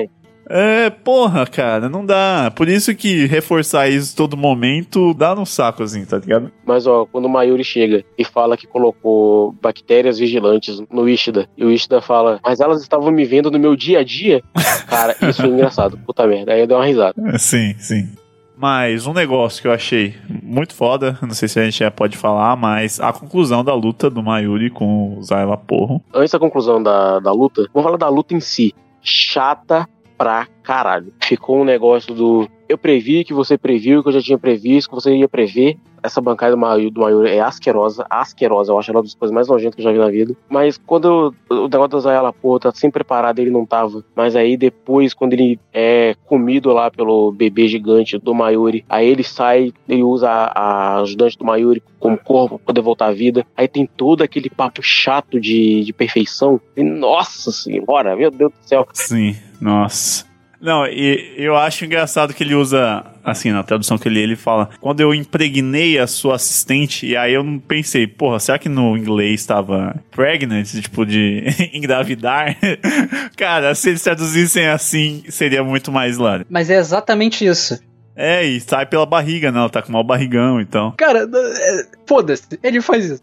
Como não pensou, ele só, ele só sorriu e pegou a sua caneta e começou a desenhar e escrever e. Tipo, tem umas coisas que fazem sentido. O Mayuri tem um dispositivo na Zanpakuto que ela se autodestrói quando ela é tomada. Tipo, ok, eu posso me esforçar e falar, caralho, faz sentido, ok? Mas, mano, duplicar órgão, sair se engravidando por aí, droguinha que para o tempo. Ah, mano, vai tomar no seu cu. Não, essa da droga, pelo amor de Deus, achei muito bom, porque. O efeito da droga é legal. Mas, mano, se você tem uma porra de uma droga que faz isso, lambe a sua espada com essa merda e sai cortando todo mundo. Não é bota no corpo da assistente. Não, mas aí não seria tão forte. Você viu que ele fala que é diluído, tá, só dá uma lentidão no tempo. Como ele, né, se engravidou e nasceu do corpo da mina, ele pegou a dose original. Que conveniente também, né? Vai tomar no cu. Ah, não, é, previ que você ia prever que você ia prever, então é, é esse joguinho. Mas aqui dá pra fazer um contraponto. Vocês lembram onde vocês já viram isso? Não, mas achei muito foda. Achei o conceito. Eu sempre que mexo com esses conceitos de percepção de tempo assim, eu pago um pauzinho. Gente, a gente já viu isso em Hunter x Hunter. Quando o Netero tá enfrentando a Pitou, aí que vai aparece o Zeno e tal, vai explicar umas coisas. O Zeno fala sobre esse conceito. Quando dois guerreiros estão no ápice, vão se enfrentar, o tempo dá a sensação de que tá parando, tá passando mais, mais lentamente, não sei o que. Ele fala isso lá. E aí eu olhei e falei assim, porra, isso aqui é realmente interessante. Mas quando ele vem com a parada da droga, que essa droga faz esse tempo passar muito mais lentamente, não é que passa de verdade lentamente, né? A sensação que ele tem é de que passa mais lentamente. Diz que o tempo que ele levou pra poder matar o Zoyola Porro na cabeça, o Zoyola Porro levou, sei lá, 100 anos. E o negócio foi feito, sei lá, em 5 segundos. Sim. Mas na cabeça do Zoyola Porro passou 100 anos. Aí tem um momento que o Zoyola Porro fala assim, cara, quantas décadas já se passaram? E aí o cubo desenha ele meio velho. É, ele tá com a boca seca, né? Tá um velho, assim. Que é irônico, né? Porque ele é um rolo, não sei como funciona a questão de idade. Foi assim, eu falei, pô, é- aí aqui ele usou um conceito bem, assim. Depois daquela que ele descaralha, né? Como sempre. Ele não consegue manter a, a consistência. É, depois vem o discurso do Mayuri que caga um pouco. Não, mas eu acho que o. Mas o discurso do Maior faz sentido, vocês não acham, não? Faz, cara. Quando, cara, quando o Zé Laporte fala da perfeição, né? Aí o Mayuri fala com ele assim: Nós somos cientistas. Se a perfeição existisse, seria a pior coisa pra nós, porque não haveria mais o que testar, o que criar, o que descobrir. E faz um puta no sentido. Se você é uma pessoa que vive de criar, de descobrir, de testar, de replicar, e você descobre algo que é perfeito, ou seja, que não há o que se fazer depois daquilo, qualquer graça vocês são cientistas. A razão de existência deles acaba. Então o Zé Laporra ele vivia numa contradição, porque ele se acreditava perfeito e cientista ao mesmo tempo, e não dá pra ser os dois. E aí o Mayuri fala, cara, você tá vivendo uma ilusão, e isso é foda, cara. Eu chorei quando ele fala assim: perfeito só o nosso único e suficiente Salvador Jesus Cristo. Aí eu chorei. Porra, né? Só o nosso Salvador Aizen Souska. Não, mas deixa eu fazer o. Deixa eu complementar essa excelente fala do Borges, que é talvez também passando o pano no que vinha acontecendo antes. Eu acho que para um personagem que realmente se considera perfeito, é muito interessante ser esse ser de contramedidas e tudo mais, que tem uma resposta para tudo. E eu acho muito foda o jeito que ele morre, porque o ponto que faz ele soltar e verbalizar que ele é perfeito é ele ser imortal. E uma das coisas negativas que você pensa quando se fala de imortalidade é justamente essa questão de você envelhecer e se sentir só. Essa coisa do tempo passar e você se perguntar quando é que vai acabar. Então é interessante a maneira com, com, com que ele morre e, enfim, o discurso do, do Maior é super interessante e acho que reflete um pouco porque é uma coisa que vai ser verbalizada posteriormente, acho que eu já comentei disso também, é que cada espada reflete um aspecto da morte e se não me engano, o Zaiwaporro é a loucura. Então acho que se um cientista se depara com a perfeição, talvez seja isso, não há mais nada o que fazer e ele realmente, né, enfim, enlouquece e talvez seja isso que tenha levado o Zael a porro, né? Esse seja o vazio dele, né? Ele, sei lá, na vida humana dele, ele era um cientista, se achava perfeito, sei lá, e, e enlouqueceu com isso. Não sei, é. É, inclusive no databook do Cubo ele fala que o Porro em vida humana era o Atila Yamarino, né? Pra quem não sabe aí, cientista da pandemia. Era o Doutor Pirula. Só complementando, uma coisa que eu fiquei pensando sobre o Noitra, né? De que ele talvez fosse algum tipo de, sei lá, soldado, sabe? Alguém que se atrelou muito à batalha e não conseguia pensar muito além disso, uma cabeça meio conservadora, violenta, né? É, então, tipo, não mostra, né, da- das vidas deles como humanos, mas mostra esses valores neles hollows também. Então, por isso que eu acho que a gente tem que levar em conta o início deles como personagem na vida como hollow e que talvez muita personalidade humana se perca no caminho, não, não é explicado isso, mas é o que conta ali, né, pro Green Joe e pro Noitra, pelo menos, é toda, pro Noitra é toda essa vivência no castelo já, né, como arrancar mesmo, como nessa questão de hier- hierarquia e tal. Mas, é, interessante. O discurso eu não tinha parado pra pensar nessa coisa da perfeição dos cientistas. Acho que vocês estão certos, assim. Cubo canetou, vai. Posso fazer um contraponto agora? Nós tivemos então aí coisas interessantes com o Noitra, com o Green Joe, até com o Zé Laporra teve alguma coisa aqui que deu pra salvar. E aí tem Byakuya e Zomari. Ai, cara. Ah, cara. Por que que o Byakuya veio com os capitães? Por que que não podia trazer alguém? Ah, meu irmão. Ah, cara. Porra, eles deixaram a porra da Soifon lá na Terra e levaram o Byakuya, pelo amor de Deus. Mas é porque tem a Hulk, né? Não tinha como o Biaco ia deixar ela pra trás. Ele não, liga- ele não liga, ele falou que ele, ele deixa ela morrer, foda-se. Não, agora ele já fez as pazes já. Agora ele até salvou lá quando o Yamamoto ia punir ela e tal. Ele... Agora ele é o irmãozão mesmo.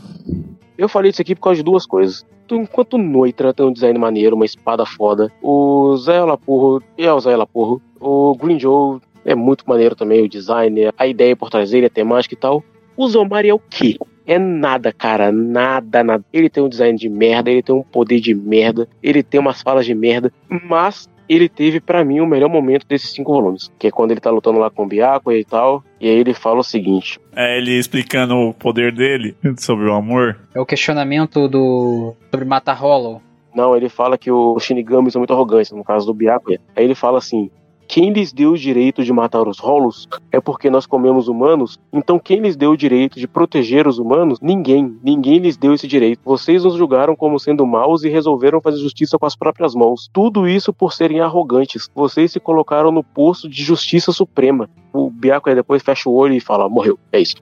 é, caguei. Mas essa fala do, do Zomari, cara, é, isso tem um impacto tão grande, porque tudo que a gente discute aqui no KM agora de Bleach é exatamente isso. É a ideia de que quem deu a Soul Society quem deu aos Shinigamis, na verdade, né? Quem dá o Gotei 13, o poder de ser a polícia sobrenatural aí. Por que, que os Hollows têm que ser mortos por eles? Por que, que eles têm esse direito? Por que, que eles exterminaram os Quincy's? Por que, que eles decidem o que acontece com os Hollows? Por que eles permitem a favelização da sua society? Por que, que, o, que os Shinigamis têm todo esse poder? Quem deu a eles esse direito? Sabe? Essa é uma discussão maneira que o Zomari levanta e claro que não vai pra frente. Né? Porque está falando do Cubo. O, o Zomari é a visão do leitor se questionando e o Biaco é o Titi Cubo ceifando todos esses questionamentos. Não questione, calha a boca, lutinha, pá. Mas é perfeito isso que você falou. Eu acho que é exatamente isso. Sem brincadeira, eu acho que é exatamente exatamente isso. Não importa isso para o cubo. Por isso que eu digo que o cubo ele é apolítico. Ele não está interessado em refletir sobre os efeitos de como esse da dinâmica desse desse mundo. Punitivismo, vigilância, qualquer coisa do tipo. É, ele não quer saber sobre isso, mas ao mesmo tempo, e aí eu acho que tem um limite do como que você pode fazer isso, né? Ele deixa esse mundo aí, igual o Togashi deixa o mundo de Hunter x Hunter lá e a gente pensa várias coisas em relação a isso, né? Eu acho que o grande problema problema é que muitos dos caminhos que o Cubo escolhe são chatos. E aí, quando você olha pro lado e pensa que ele podia explorar isso, fica ruim. Mas eu tenho uma outra questão para colocar aqui que eu acho que eu já coloquei, que é o argumento de que os Shinigamis regulam as almas, que há uma questão de desequilíbrio das almas. Então não tem como a gente também chegar e achar que os Quincy estão certos. Porque se eles vão desregular um negócio que vai fuder o mundo, não sei se vocês lembram dessas explicações lá no, nos primeiros volumes,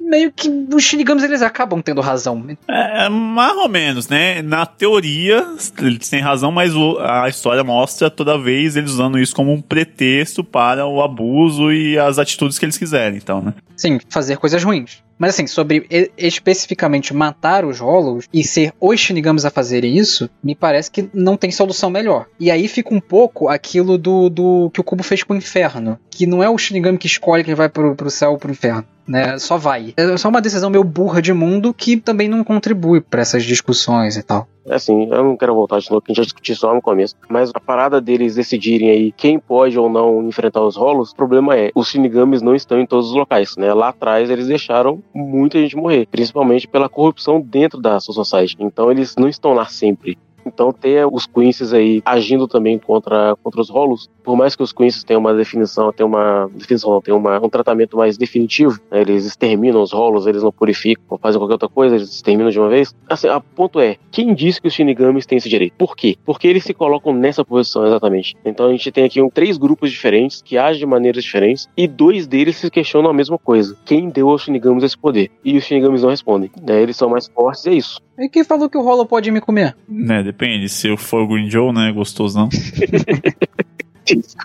Uma coisa que eu lembrei agora, né, falando de Shinigami, é como é tratado essa questão sobre destino, sobre vida ou morte, na visão dos Shinigamis, em Death Note, cara que é tocado nesse ponto de forma bem leve, assim, bem ambígua, né? Não explora tanto. Mas ele já deixa uma coisa pré-estabelecida que é o Shinigami que interfere no destino da vida humana ali, né? Ele recebe uma punição, né? Então, é o cara que né? O Shinigami que vai lá e salva a Misa da morte, ele depois é apagado porque ele interferiu no curso natural das coisas. É a Rukia, né? É, aqui a gente tem essa discussão também e beleza, tem duas forças que interferem no rumo natural das coisas, que são os Shinigamis e os Hollows. É abordado, tipo assim, é levantada a questão de e aí, tá certo isso? Tá errado? Nunca é aprofundado. Sei lá, talvez quando o Aizen completar o plano dele aí e falar com o Rei Shinigami, né, que é essa entidade máxima que aparentemente existe, talvez seja um papo franco, uma filosofia foda aqui que eu vou falar de novo, o Kubo Kanetou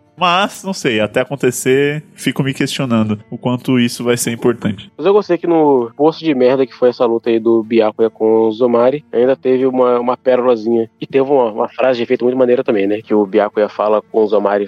Você, como eu falo, você tirou minha perna, tirou meu braço, qualquer outra coisa, não lembro. É, você tirou minha perna e meu braço, mas eu ainda não estou no, nesse nível patético que você está. Cara, isso é da hora. E depois, no finalzinho da luta, quando ele, quando ele conta: Olha, você tem 51 olhos. Quais as milhões de espadas que eu tenho aqui que você vai controlar? Sim. Cara, dá pra ver o desespero real do maluco, cara. Esse momento é aquele momento que na leva passada, eu acho, né? Eu falei sobre tem uma, uma luta do Uriel que o cara vem falar, ah, que eu atiro não sei quantas milhões de tiro por vez. Aí o Uriel vem falar que ele atira é, 10 milhões a mais, né? Esse momento já faz mais sentido porque a gente já conhece a Semble Sakura. E, inclusive, eu queria falar sobre como o Kubo faz lutas, porque eu acho que se ele coloca uma tensão nisso, sabe? Tipo, o Byakuya tá limitado, sem uma perna e sem uma mão. E ele pensa assim, cara, se eu conseguir usar minha Bankai, esse maluco pode ter 500 olhos, mas é muita flor de Symbol Sakura. Então se eu conseguir usar minha Bankai, e aí faz a luta para ter um movimento do Byakuya ter uma tensão dele conseguir usar a Bankai, né? Então tem um momento, por exemplo, que o, Zomari fala para ele soltar a Zanpakulo. Só que a Bankai do, do Byakuya se ativa quando ele solta a Zanpakulo. Então, assim, ele poderia usar isso, assim. E aí, Borges, me permita discordar que o design do, do Zomari é muito foda. Eu não acho, não. Eu acho horroroso. O Cubo, como eu já elogiei, ele faz designs de pessoas pretas muito bons. Eu acho o cara um design bem maneiro. Eu acho o conceito dele ser o mais rápido bem legal, né? Acho que o Cubo divide bem essas funções, né? O, o Noita é o Rieiro mais forte, é, ele é o Sonido mais forte. O começo da luta é bem legal ali, ele, eles lutando e tal, com esse negócio da velocidade. É, e a última imagem que é muito da hora a resurrection dele, né? Não a forma final, mas como a espada vai dobrando e tal, e ele se transforma e tal. É bem legal. É uma lutinha razoável que poderia ser melhor, né? Como hum, a luta legal. É, não sei. Eu não gosto muito do timing dela. Ela vem do nada, interrompe algo ali que me apeteceu mais, que era, pô, Batalha de Cientistas, Mayuri e Zayla Porro. E não sei. E é tão medíocre. Não, não sei, não, não é ruim, mas é medíocre mesmo. Como diria nosso grande filósofo Fábio aí, extremamente medíocre. Se o Zomari tivesse vencido, que diferença faria? Faria que o Bianca perdeu. Se o Zomari tivesse vencido o Bianca por algum motivo, que diferença faria? O próprio Zomari veio do nada. Ele não tava lutando antes com alguém e aí o Bianca veio e, sabe, ele apareceu do nada. É, mas ele ia concluir o trabalho do Espada 9. E o Byakuya foi lá porque era Rukia. Como que é do nada? Cara, é do nada faria mais sentido se esse personagem tivesse tido uma relevância pra Rukia antes. Não tem. A Rukia tava lá morta, semi-morta no chão. Ele aparece e fala: Eu vou te matar. Você ainda tá vivo, eu vou finalizar, que eu vou terminar sua dor aqui. E aí aparece o Byakuya. Fala, porra, mas eu ainda não conheço esse personagem que tá aí. Não, eu, eu acho, Bosch, que, que assim, todo mundo chega do nada. Eu acho que não tem muito essa, não. Então, eu acho que, tipo assim, o Zomari é o número 9. A Rukia derrotou o número 8. Não, o Zomari é o 7, a Rukia derrotou o 9. O Zomari é o 7, não é possível que ele é um tão merda. O 8 é o Aporro. Ele é o 7, ele é o 7, exatamente. O Green Joe está um acima dele só. é, exatamente. Então, não sei, cara. É só porque o Byakuya não poderia mostrar fragilidade diante de qualquer inimigo, porque é o Byakuya. Ele foi estabelecido como forte e é isso. E aí não pode ter uma dificuldade na, na batalha, mesmo que ah, tenha um fator que deixe ele numa situação apertada, que ele tem, tenha que pensar para batalhar. A gente vê isso raramente em Bleach, vê condições de batalha diferentes, adversas, raramente em Bleach. A última luta que teve isso foi a da Rukia com essa coisa do passado. E foi isso. Não, não tem muita estratégia de luta, não. Então, por isso que eu acho que é um desperdício, assim, essa luta. Agora, só uma parada que eu tava pensando. Vocês lembram que na última leva, até a gente até falou bem disso, que o cara do gelo, acho que ele mesmo fala assim: ah, se tiverem cinco desses arrancas, a sua society está por um fio, não sei o quê. Aí a fala seguinte é o Aizen falando: Fulano, chame seus 20 irmãos aqui. E aí fala: Nossa senhora, o cara falou que só cinco dá problema e tem 20. Os caras estão derrotando com uma facilidade danada. Os, os espadas, que são os arrancas mais fortes. É, a gente já discutiu sobre o power level e a sensação de não perigo que essa saga tem aqui. Não é nem isso de power level, é só que não fica muito contraproducente você falar que, nossa, 10 dariam muito problema, tem 20. E aí você chega e tá derrotando os 10 mais poderosos com facilidade.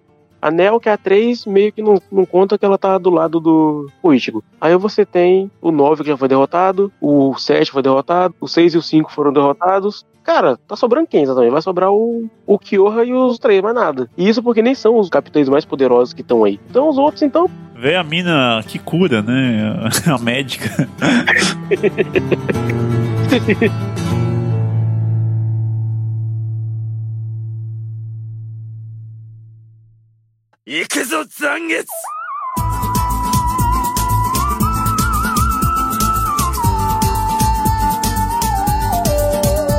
Noitra versus Kenpachi. é a hora da, da verdade. Que joguinho do Cubo, deixar o Kenpachi pro final foi genial. Cara, eu não, eu não quero avançar muito, mas tem uma parte de um boost tão grande no parte contra o Noita, mas tão grande. Mas vamos começar do começo.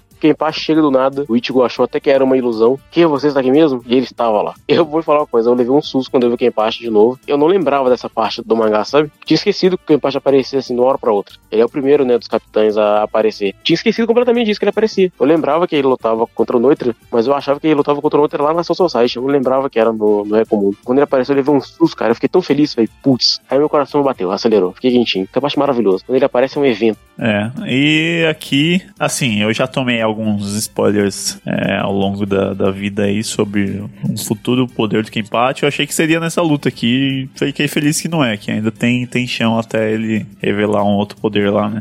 Nessa luta, Kenpachi, assim como Deku lembrou que tem pernas, lembrou que tem duas mãos, né? e que pode usá-las. Nossa, cara, é ridículo isso. Não, ele não lembrou, ele se recusa a usar. Ele se recusa a lutar com as duas mãos, né? Mas olha só, é um boost que ao mesmo tempo ele é maravilhoso. É tão idiota, tão estúpido. Fala, não, eu vou ter que usar o Kido, o que eu não gosto de ter um. Aí ele usa as duas mãos, ele derrota o maluco com um golpe, porque ele usou as duas mãos. E nem bancar o maluco tá usando. Só corrigindo, dois golpes. É tão estúpido, é tão estúpido. Ao mesmo tempo que é tão a cara do Kenpachi fazer isso. E, e aí você fica pensando, tipo, e aí, chegou um cara de cabelo laranja invadindo a Soul Society, ele vai lutar, ele luta com esse cara sem usar as duas mãos. Ah, e qual se depois der uma consequência disso, o cara destruir a Soul Society? É, Belém, Belém, né? Fazer o quê? O cara não, não ia usar a força dele completa, né? Contra o Ichigo. O Zarek é totalmente caótico, ele liberou os caras da prisão no arco da Soul Society e não foi punido por isso. É terra de ninguém essa Soul Society aí, essa CRT aí, pode fazer o que quiser. Mas o que eu acho, o que eu acho legal, que o, o, o Cubo, ele realmente levou a sério o negócio. Se você reparar, o Kepachi realmente só lutou com uma mão até agora. E eu acho que talvez essa seja a parte mais legal, perceber isso, que o cara só lutou com uma mão até aquele ponto. É que eu não sei se o Kubo planejou isso ou se ele só fez mesmo. Ele só, um dia ele se tocou que ele nunca fez o Kenpachi usar as duas mãos, porque ele achava muito cool que ele usasse uma mão só. Eu também acho que é isso. Mas o, o outro boost que tem do tapa-olho, que tipo, ah, ele usa pra. É um selo pra liberar a energia dele. Limitar os poderes dele. Eu achei meio zoado porque não tem muito peso nessa luta, né? Logo em seguida ele tem que dar um outro upgrade, que é usar as duas mãos. Parece que liberar a energia dele lá não fez muita diferença. É, acho que esse é o problema de dar dois upgrades na mesma luta, assim. Mas eu acho que isso não tem muita importância, não, porque naquele momento ele já tava espancando o Noitra, foi só um gatilho pro Noitra usar a Santa Teresa mesmo. Tranquilo isso. Que aliás, nome maneiríssimo, hein? Santa Teresa, cara, fodão. Não, todo o conceito visual do Noitra é, é muito. Cara, depois quando ele tá transformado, que ele tira a espada de dentro da mão, sai a lâmina, assim, é muito da hora. Sim, que ele tem, fica com seis braços, né? Primeiro são quatro, e depois são seis braços. Cara, é muito bom, muito bom. Tem muita coisa maneira nessa luta, cara. O Noitra girando a espada lá em cima, o Suzarak furando o olho dele, ele mostrando que o buraco de rolo dele é no. Cara, eu amo essa cena demais, assim. Mas e aí, passado do Noitra? Passado do Noitra, foda-se. O André gostou disso, né? veio do nada, veio na luta errada, como eu falei. É isso, assim, ele é frustrado de ser fraco. Não, aí perdão, mas o passado do Noitra não veio agora. O passado do Noitra tá sendo construído desde Anel. Não, sim, mas agora tem mais um capítulo, né? Um capítulo não, mais um, uma parte desse passado aí, mostrar na luta com o Kenpachi. Sim, eu acho que faz todo sentido. No fim das contas era isso. O Noitra queria morrer no campo de batalha. É, sei lá, isso me deu um gostinho meio. Ah, de novo. Depois da gente ter todo o Green Joe sobre. falando sobre essa questão de ficar forte, de sobrevivência, desse mundo rolo, seu mundo cão e tal, tal, tal. Chega isso e. Tá, mais um personagem com esse drama, de novo, já vi tanto. De novo, né? O, até a estética do, do passado dele é parecido com o passado do Zarak de sempre estar tá lutando. A gente já viu o passado do Zarak lá na Soul Society. Então, para mim, sou meio repetitivo. Putz, eu gostei, cara, eu gostei. De certa forma, é até um pouco interessante, né? Porque se a gente pega o questionamento do Zomari e olha para isso e percebe e até que ponto Shinigamis e Hollows são diferentes, né? Os Hollows matam os humanos, os Shinigamis matam os Hollows. Os Queens querem matar os dois. Pois é. Mas eu gosto do passado do, do, do Noitra, pelos motivos já falados, né? Eu gosto do fato dele, diferente do Green Joe, que sentia ódio de ter alguém mais forte que ele, que não queria que ninguém fosse mais forte que ele, porque ele não queria ser uma presa, ele queria ser sempre predador. O Noitra, ele só tem ódio do desprezo. Ele não consegue lidar com a sensação do desprezo, de outras pessoas sentirem pena dele. Ele não tem problema com os outros serem mais fortes que ele. Ele tem problema com pessoas mais fortes que ele sentindo pena dele. Isso é uma parada que. Aí eu achei, achei isso da hora. Tipo, é parecido com o Green Joe, mas tem uma, uma diferença aí que dá pra individualizar ele. Você acha que ele não tem problema com gente ser mais forte que ele? Eu acho que ele tem. Se for do sexo feminino, então, acabou. É. O problema dele com a Nel só virou de fato um problema quando ela passou a olhar para ele de cima para baixo, com desprezo, do tipo, não desprezo, mas com pena. Pra, pra ele falar, porra, você é realmente fraco, né? Perto dela, assim. Aí que ele ficou com ódio. E aí todo o restante aflorou mais. Acho que eu descobri o, o a, a, vida do, do Noitra quando ele era humano. Ele é nada mais, nada menos que Naofume. Acho que é isso. Justifica o ódio à mulher, justifica ele não, não querer ser fraco. Mas então, mas é porque, por exemplo, tem aquela missão que eles vão caçar Vastolord e ele vai e destrói a, a população de Rolo lá. Parece muito que ele não quer que. Ele não quer nem a possibilidade de alguém poder se tornar mais forte do que ele. Eu sinto que tem uma coisa assim também porque ele tem medo da pena. Exatamente, ele tem medo disso. Tudo que move ele no caso é ele se sentir frustrado com as pessoas sentindo pena dele. Ele não quer essa sensação. Como que você garante que ninguém vai sentir pena de você, sendo mais forte que todo mundo? Não era força pela força, era porque ele não queria se sentir inferior. Tipo assim, ele não vê razão de uma pessoa estar viva se ela não é a mais forte. Então, mesmo que o cara esteja atingiu a, a fase arrancada ali, ele vai matar porque ele é ainda um arrancar fraco, então não há razão para existência. Morra, é isso. É uma parada da hora, cara. Eu gostei do, disso do noite assim. Acho que combina muito com a maneira como ele luta, né? De ele não se importar da pessoa estar tá ferida ou não. Curti muito, eu emergi muito assim, virou meu, meu rolo favorito, assim. Até o momento, o Noitra também é meu rolo favorito. É sério? Pô, mas a competição tá difícil. Tem o quê? Um Brutamontes, dois Cotoco, Caveirinha, um Cabeça de Pica, o cara do Amor, o Grimjow. Não, sim, eu sou o Team Grimjow, o Team Grinjinho aqui eterno. Eu gosto do Grinch, mas eu acho que. Eu gosto do drama dele, mas é, não sei, eu acho o Noitra mais maneiro, assim, visualmente e tal. Eu gosto mais. Agora, sequestro da Orihime de novo.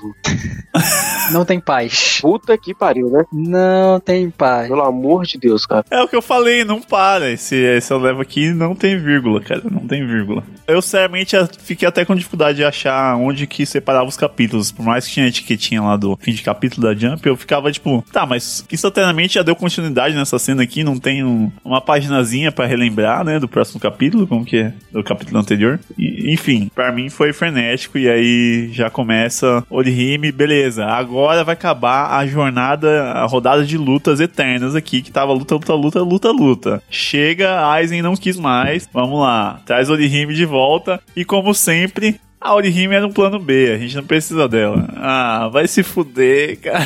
Era, era só uma isca, mano. Tava tudo planejado. Não, sa- sabe o que me incomoda nisso? É a noção de tempo do cubo. Porque assim, a gente tá muitos volumes no Ecomundo. E tipo, eles estão o quê? Um dia lá? Então, tipo, a grande guerra que aconteceu, sei lá quantos meses, aconteceu, tipo, nesse dia. É, é uma distração pra 24 horas, é isso. Caralho, velho. Sei lá, fazia um furdúncio aleatório, botava fogo num lugar aí, os caras iam ter que consertar. Cara, eu nem tento mais entender. E diminui muito o poder da Orihime, né? É, exato. Não, e, e é engraçado que o, o faz. né, Eu não, nem entendi muito bem como ele faz, mas ele faz questão de anunciar num microfone global lá. Digitou no barra al e começou a falar. Todo mundo escutou. O Ichigo escutou. É um Kido. Ele já foi usado no arco da Soul Society. Ah, tá. Eu achei que ali ele, no, na Soul Society ele só falou quando estava todo mundo e todo mundo ficou sabendo. Mas é realmente ele falou globalmente ali, né? Explanou o plano pra mostrar que ele é foda e que tá indo destruir a bendita cidade do interior do, do Ichigo. Que, na verdade, é uma réplica. Esse plano aí de como fizeram essa réplica, pelo amor de Deus, cara. E eu não entendi nada, eu voltei umas 4, 5 vezes. Eu falei, o que que tá acontecendo? Se você pensar muito, cara, não dá não. Porque eles falam aqui, ah não, a gente moveu lá, é, é, esvaziou a cidade, mas e os cidadãos? Ah, botamos pra dormir. Caralho, imagina a histeria, assim, você acordar junto com todo mundo da cidade, três dias depois, sei lá. E aí, alguém lembra de alguma coisa? Não, não vai dar nada, não vai dar nada. Isso não vai gerar consequência nenhuma. Ninguém vai ficar louco. O Borges, o maluco duplicou órgãos e tendões. Eu acho que duplicar uma cidade tá ok ainda. Não, o problema é que assim, qual foi a explicação? A explicação foi: o Urahara fez. O Urahara criou. É, exato, exatamente. Não, mas o, o Mayuri participou também. É, não, mas a explicação é: eles fizeram. Como fizeram? Eles fizeram. Eu não sei como, eles fizeram. É assim que essa que é a explicação. Ah, cara, é tão conveniente isso. Tem uma parcial explicação de como eles fizeram parte desse processo no próximo volume. Eu acredito. Tá, vamos esperar. Puta merda, cara. Na hora que aparece a página dupla com todos os outros capitães, junto com o chefão lá, Yamamoto, na hora que eu olho pra, pra esquerda e pra direita e eu vejo a Soifon, eu falei, não, Soifon não. Eu falei, ah, vai se fuder, cara. Vai se fuder muito assim. Hitsugaya, O cachorro lá, qual que é o nome? Komamura. Mandaram o Byakuya ir lá atrás do Zomari e deixaram a Soifon pra, pra proteger a terra. A Soifon? O que eu, ent- o que eu entendi é que o, o Zaraki ia sozinho e veio uma galera atrás. Por que, que não foi o Komamura e a Soifun junto com o Rio dos Gelos que ninguém liga? Vai eles pra lá e deixa quem presta lá na Terra. Eu quero ser protegido por quem realmente tem poder. Eu não quero a criança de gelo que não faz nada. Eu não quero, cara, eu não quero a Soifun. Eu não quero a Soifun.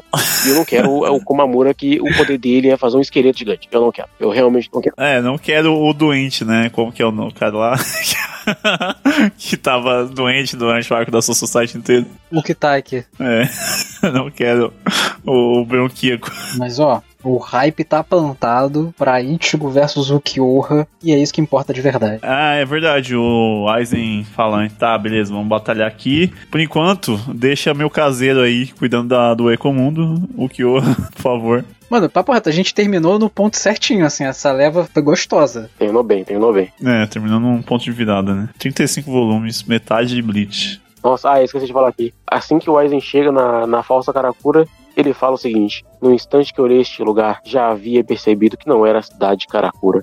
Ah, cara, ah, não, vai se fuder. Toda hora isso, cara, toda hora. A minha terra, o meu interior, eu conheço minha cidade. Oh, Quantas vezes a gente não ouviu esse negócio hoje, é, nes- nesses volumes de Eu já sabia que você sabia? Quantas vezes, cara? O Cubo usou o mesmo recurso um milhão de vezes.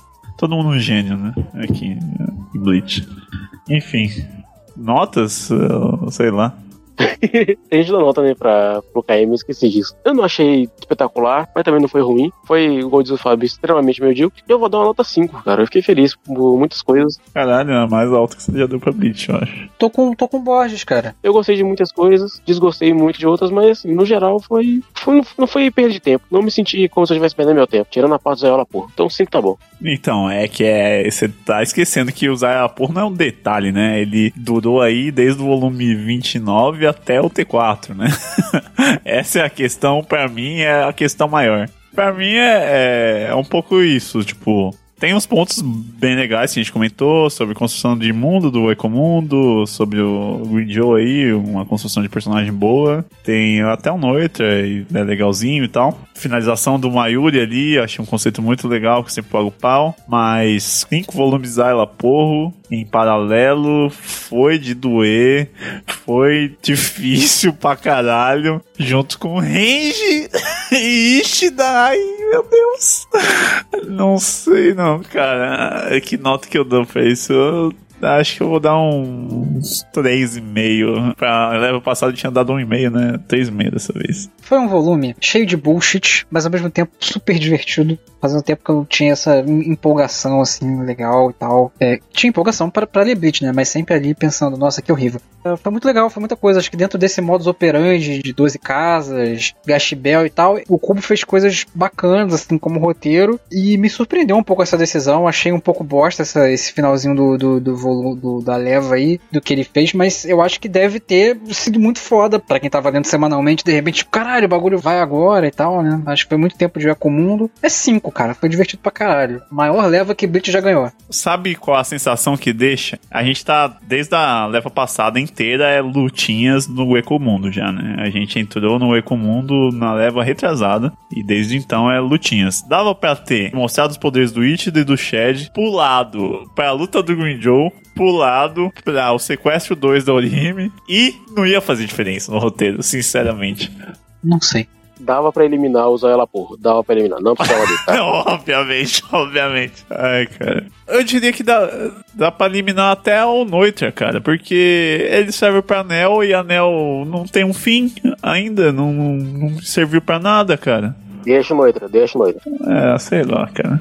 No lugar do Range lá com o Zayala Porro, podia ter o, o, o Shed, porque aí você teria um Quincy e um cara que nem sabe a origem dos poderes, lutando contra um cara que é cientista que tá afim de descobrir tudo isso aí. Shed, sentimos falta. Teve um quadro né, dele nessa leva, eu contei. Sobre a próxima leva, só queria adiantar um pouco do sofrimento. O próximo volume é legal, é bacana. Só que eu acho que vai começar né? Provavelmente vai ter Ichigo e Ukiyoha, obviamente, mas vai começar esse arco aí da guerra final. Só que esse comecinho é uma merda. E a gente vai sofrer. Que bom, é por isso que eu tô aqui. É, cara, é, bem-vindo ao KM. Bom, se você gostou desse programa, envie um e-mail para podcast.cdm.gmail.com. Se você não gostou, se você é o defensor do Tite Cubo no Brasil, envie um e-mail aí.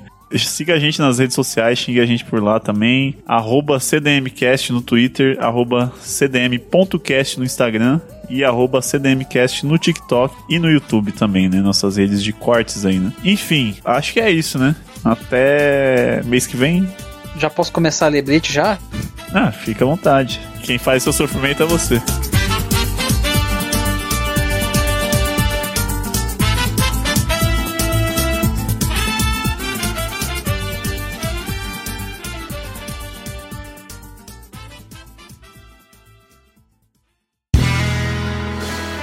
Este podcast foi editado por André de Carvalho.